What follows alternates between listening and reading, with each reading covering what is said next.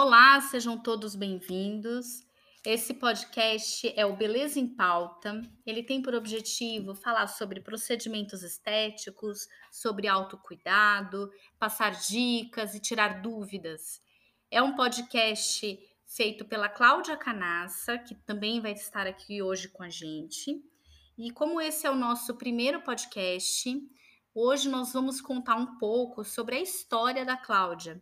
Então, assim, a Cláudia, ela mora hoje na Holanda, já está há uns anos que ela mora na Holanda, e hoje a gente vai conversar um pouquinho sobre como que foi a saída dela para a Holanda, né? Eu acho que esse é um assunto bem interessante, porque tem muitas pessoas que hoje em dia, né, foram morar fora do país e também estão nessa situação de estar num país estranho, com uma língua estranha. Então, hoje em dia é tão comum a gente encontrar pessoas que foram em busca ou de um trabalho, ou de um, algum outro objetivo pessoal, ou acompanhar marido, filhos, e vão morar fora do país. Então, a gente vai contar um pouquinho dessa história dela, de como que foi esse início dela na Holanda. Então, oi Cláudia, tudo bem? Oi Fê, tudo bem e tudo você? Tudo bem. Eu estava contando um pouquinho, né, sobre a sua história. Falei rapidinho, né, que você foi morar na Holanda, mas hoje a gente quer saber mais como que foi essa sua ida para a Holanda, né? Por que, que você escolheu a Holanda? Foi era um sonho seu? Era foi algo que você já planejava ou foi algo imprevisto? Por que, que você foi morar fora do país de repente e escolheu a Holanda? Uh, primeiro, né? Olá a todos, sejam todos bem-vindos. Uh, respondendo a sua pergunta, não, não era um projeto de vida meu era, era uma, uma vontade do meu marido morar fora do país, mas nunca foi uma vontade minha. Nunca me imaginei fora do Brasil. Uh, e aí, um determinado momento em que a empresa que ele estava estava passando alguma dificuldade, tava, as coisas estavam mais difíceis, e é, a questão da segurança também, né, é, começou a pesar muito. E aí eu resolvi pensar nessa possibilidade. E aí eu falei para ele: olha, uh, vamos fazer o seguinte, tenta, né? Vamos tentar uh, e ver se aparece alguma coisa. A área dele é uma área muito aquecida aqui na Holanda, né? Que é a área de TI. E, e assim, eu realmente achei que nada ia aparecer. Sabe aquela coisa, ah, eu jogo, vou jogar para o universo, mas não vai acontecer nada. E aí a gente eu, aconteceu de ele mandar o currículo e foi chamado muito rapidamente, né? E foi aqui para a Holanda. Na época teve também algumas propostas da Noruega, alguns outros lugares, mas uh, o, o, que tinha uma proposta melhor, né, era aqui na Holanda. Entendi. E, e aí, é, e aí gente, eu falei assim, bom, vamos abraçar então essa ideia. Ele veio na frente, uh, preparou tudo, né, alugou um apartamento. Eu, eu fiquei no Brasil resolvendo as coisas que precisavam resolver, vendendo carro, enfim e depois eu vim. Uh, mas não, não era uma ideia minha, nunca pensei na Holanda, porque nunca nem visitei a Holanda, mas as coisas foram acontecendo assim, desta maneira. É, parece que quando é para acontecer, o universo vai a favor, porque às vezes a gente tenta tanto, tanto alguma coisa e aquilo não dá certo, né? E quando é para ser, tipo, tudo dá muito certo e as coisas acontecem muito de uma forma até muito rápida, né? Que às vezes a gente nem espera. É verdade, é verdade. Quando é para ser, eu falo que os caminhos eles vão abrindo, as pessoas vão aparecendo, as pessoas certas, vai tudo dando certo. Uhum. Então, e conta mais assim um pouquinho pra gente, né? Porque é, você, quando chegou na Holanda, como foi esse seu é, início na Holanda? Você já tinha algo engatilhado? Você teve que se reinventar? Você conseguiu já trabalhar na sua área? Como que foi esse início? Quando assim que você chegou? Então, Fê, eu vim, né? Como você sabe disso, eu vim sem nenhuma expectativa de que de trabalhar na minha área ou, uh, ou qualquer, qualquer projeto. Eu vim aberta ao que viesse, ao que fosse acontecer. E, e eu cheguei aqui, eu fui tentar aproveitar o país, conhecer o país, sair para andar uh, aprend reaprender a andar de bicicleta, porque eu já sabia no Brasil, mas aqui foi muito difícil para mim, acho que pela questão da, da ciclovia, e na ciclovia ter moto que anda, ter carrinho de idoso, ter semáforo. Então, assim, eu tive muita dificuldade. É... E é aquela coisa também, eu acho que todo brasileiro, quando vem para cá, acha que fala muito bem o inglês, né? E quando chega aqui, a realidade é outra. Você fala, opa, não falo porcaria nenhuma, preciso né, melhorar o meu inglês. Então, assim, é, é uma série de coisas que você precisa, né, uh, se adaptar. E aí eu, eu dei ênfase a essas coisas, né, e não a parte profissional no início. Então, eu queria aproveitar mesmo o país. E aí, aos pouquinhos, né, eu fui pensando, né, como que eu, eu faria isso. Mas eu não fiquei muito presa a tem que ser isso ou tem que ser aquilo. Uh, tanto que logo que eu cheguei, eu tinha vizinhas que tinham cachorros e, e eu me ofereci, né, para para tosar o cachorro delas, dar banho no cachorro delas. Ah, você quer que eu dê banho? Você quer que eu tose? Eu estava aberta a tudo, né, nesse começo. Então, eu acho que é bem isso. É, porque quando a gente é, decide começar alguma coisa, mas a gente está aqui no nosso grupo de amigos, famílias, você tem os seus contatos, é muito mais fácil, porque você consegue até divulgar, começar por eles, né? Agora, quando você está fora, aí você tem um grau de dificuldade maior, porque além de tudo, você está sozinha. Então, primeiro você tem que criar uma rede de apoio para você conseguir divulgar né, o seu trabalho, para você conseguir estabelecer assim, um relacionamento com as pessoas, porque no início é, é, é muito solitário, né? Ah, sim, é muito difícil no começo, porque uh, é aquela coisa, você não sabe nem por onde começar, né? Então, uh, logo que eu comecei, eu não comecei trabalhando já é, na, na, minha área, eu comecei trabalhando, eu falei assim, bom, é o que eu te disse, que aparecer, eu tô aberta, né? Porque você tem que estar aberta quando você vai para outro país até se reinventar. Uhum. E aí, uh, o que eu pensei foi o seguinte: olha, uh, eu vou começar a fazer unhas de fibra de vidro, porque é uma coisa que eu gosto, eu sei fazer, eu faço em mim mesma. Enfim, eu falei assim: bom, vou começar fazendo unhas, uh, fazendo uma limpeza de pele básica, um, uma, um cílios, uma sobrancelha, que é para poder conhecer o mercado, para poder conhecer pessoas, criar um, um, um catálogo né, de, de pacientes.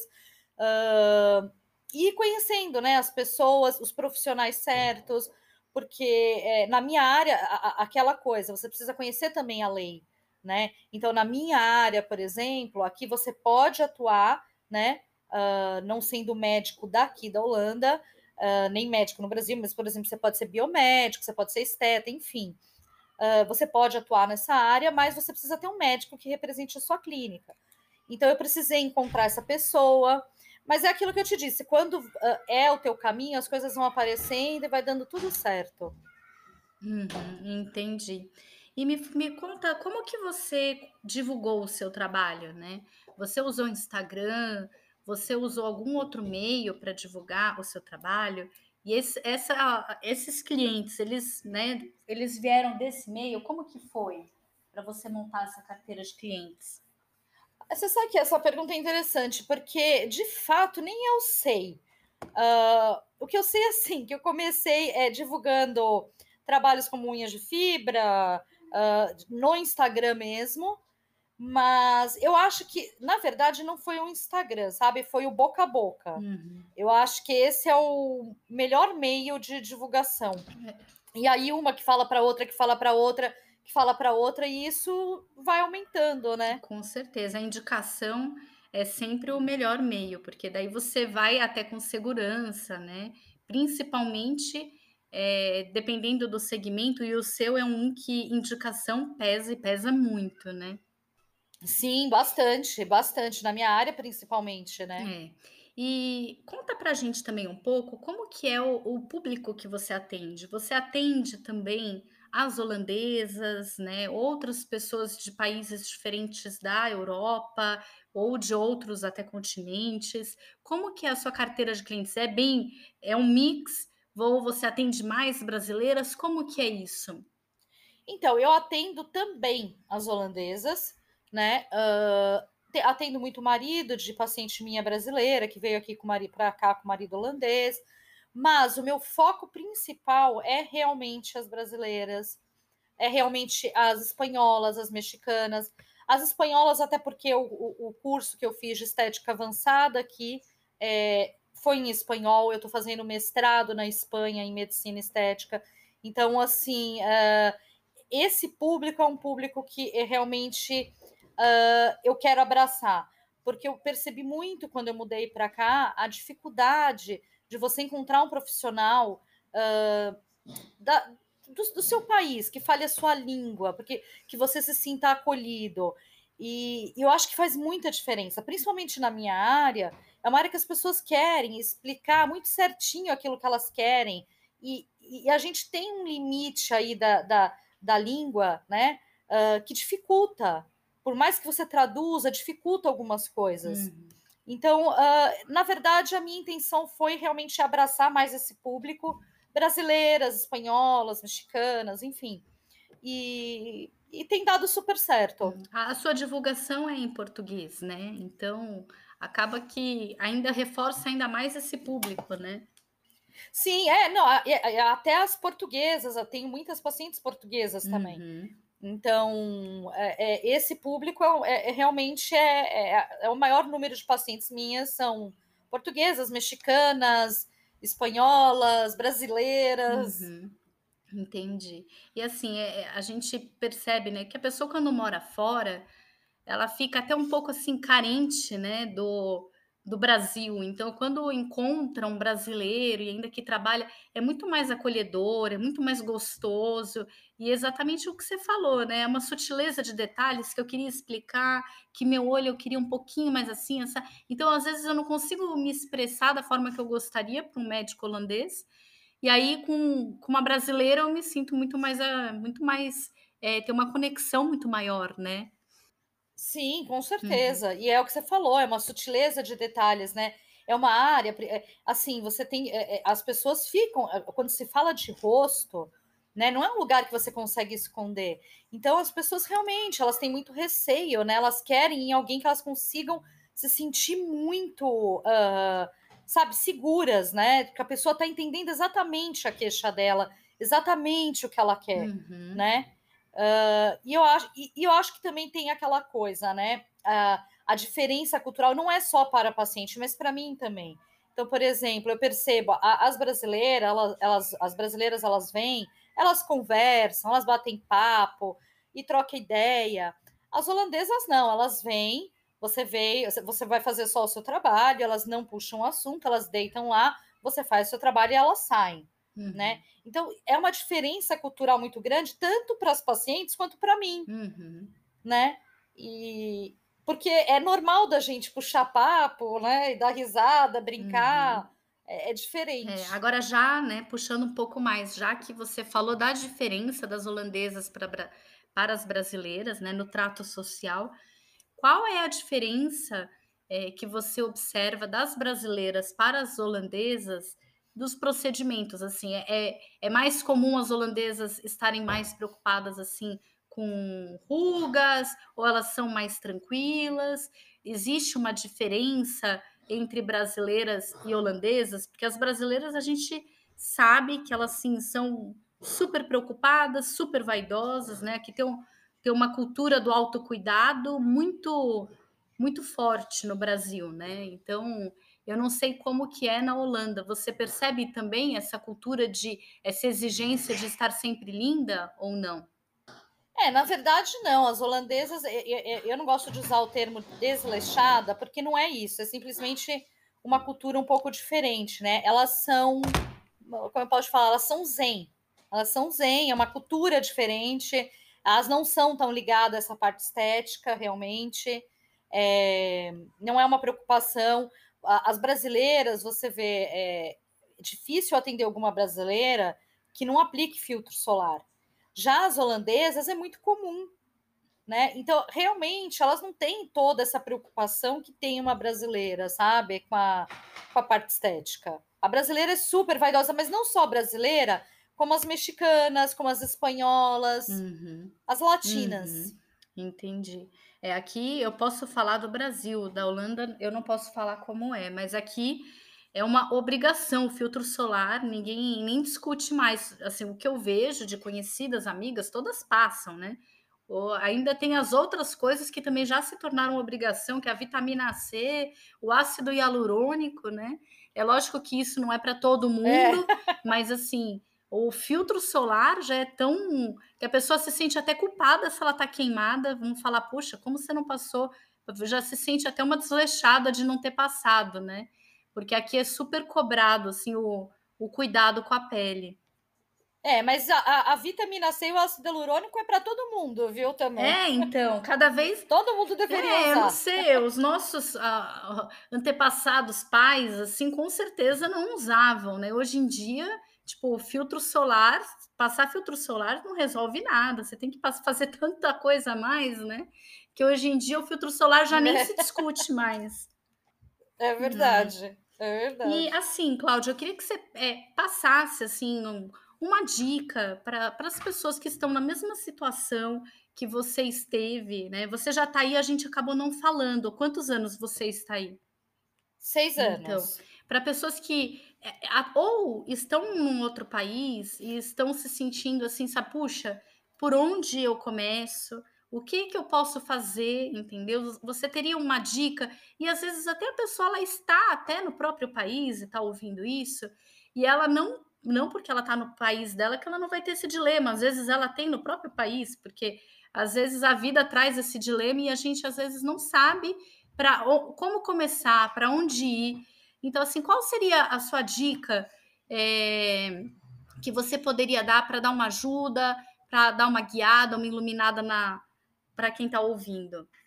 Então, Fê, eu acho assim, é, é muito importante, isso eu sempre falo, você começar com aquilo que você tem, com aquilo que você pode, né? E, e começar, independente, independente, independente do que seja, porque assim, uh, o que eu vejo é que muita gente não conta, né?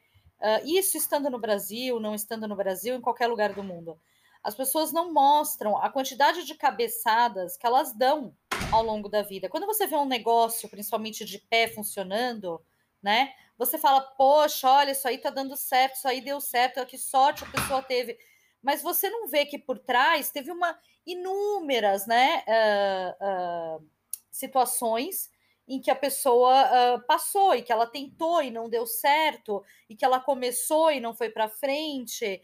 E, e, eu acho assim, você tem que estar tá disposto a tudo e entender que se frustrar nesse sentido, olha, de não dar certo, faz parte não dar certo.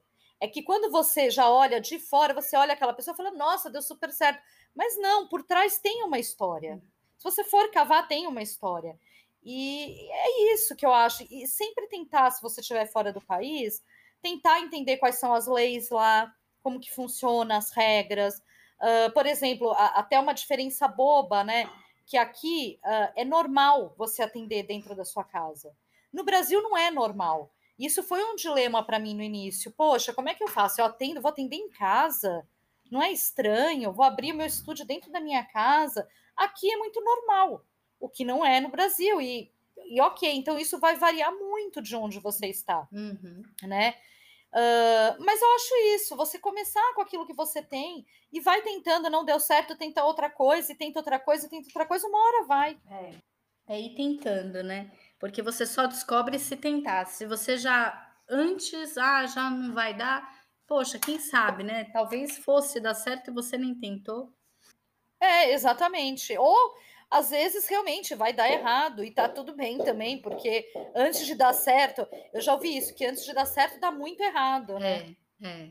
Muito, né? Você tenta muitas é, vezes. Com certeza, com certeza. Bom, mas assim, a sua história realmente é muito legal, é muito inspiradora. Eu acho que serve como de apoio, né? Porque não que a pessoa vai ter a sua história e vai fazer o que você fez, mas assim, se, é, se foi possível para você, é possível para tantas outras pessoas, né? Então basta acreditar, basta tentar com vontade, que uma hora realmente dá certo. Sim, sim, e, e aquela coisa, né? Independente da área que você esteja, é o nunca parar de estudar. É sempre tentar e buscar. Não interessa se você faz, sei lá, um design de capa de livros, não sei, tô, tô chutando. sabe? Vai procurar programas legais, vai procurar ah, como fazer um negócio legal diferente. Então você sempre pode estar tá aprendendo. É. Né? É, é, é, isso é muito de ponto de vista também, de como você aproveita a oportunidade. Uhum. Se não rola um trabalho, de, de repente você pode pensar num curso, alguma coisa para você se desenvolver mais, e aí sim você conseguir um trabalho, e aí você já está até mais preparado para isso, né? Exatamente, exatamente. Legal, Cláudia. É, bom, a gente vai fazer sempre, né, esse podcast. E assim, esse primeiro foi mais para contar a história da Cláudia, né, que ela saiu daqui do nada, foi para a Holanda, conseguiu montar uma carteira de clientes, está atendendo lá na Holanda super bem. Então, assim, os próximos nós vamos sempre abordar um tema, e daí um tema sobre procedimento estético ou sobre algum assunto que esteja super em pauta no momento. E aí a gente vai conversar, vai abrir sempre para dúvidas, para quem quiser interagir com a gente, e no final a gente vai responder e vai conversar com essas pessoas, esclarecer todas as dúvidas, né, Cláudia? É, é, sim. E, e aí é legal falar que a gente vai abrir no Instagram, né, para perguntas no, uh, antes de, de fazer o podcast. E aí, durante a conversa ou no final do, do podcast, a gente coloca aquelas, aquelas dúvidas e responde, né, para vocês, mas é claro que tem que estar tá dentro do tema que, que vai ser abordado naquele dia. Tá certo. E o nosso próximo tema, você pode adiantar e contar um pouquinho sobre qual vai ser o próximo tema? Então, é, é, nós vamos falar sobre preenchimento labial, né? O tão querido e tão temido preenchimento labial. E eu quero muito falar sobre isso, porque existem muitas uh, dúvidas a respeito dele, tem, as pessoas têm muito receio. Uhum. E, e aí eu queria trazer isso um pouquinho. Muito legal, é muito bacana esse assunto, porque realmente sempre sai na mídia alguém que colocou muito, e daí aquilo fica marcado. Parece que sempre o preenchimento labial é aquilo, é aquela pessoa que colocou bastante. É. é, é, sim. As pessoas ficam com essa ideia, que é aquela boca gigante.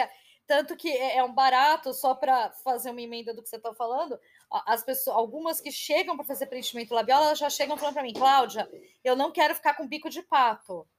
Como se fosse uma coisa super fácil, assim, né? Uh, e não é, né? A gente vai falar mais sobre isso, não é uma coisa simples uh, de se fazer e outra, precisa de muito material para conseguir fazer a boca de a pato. A pessoa, ela, ela se empenhou para ficar com a boca de pato, né? Não foi sem querer que ela ficou. Exato. Ai. Não, não foi sem querer. Bom, então tá bom. Então a gente segue a gente no, no Spotify, no Instagram, que daí vocês vão ficar sabendo dos nossos novos podcasts e do próximo tema, né? Que a gente vai falar do preenchimento labial. Então é só seguir a gente. É, no Instagram. Uhum. No Instagram, arroba Cláudia Beauty Studio e no Spotify, Beleza em Pauta. Tá ótimo, então, Cláudia. Eu agradeço, né, a sua história, tudo que você dividiu, compartilhou aqui com a gente. E no próximo, então, a gente volta a conversar sobre preenchimento labial. Tá joia, a gente se vê no próximo. Muito obrigada. Eu que agradeço. tchau. tchau. tchau.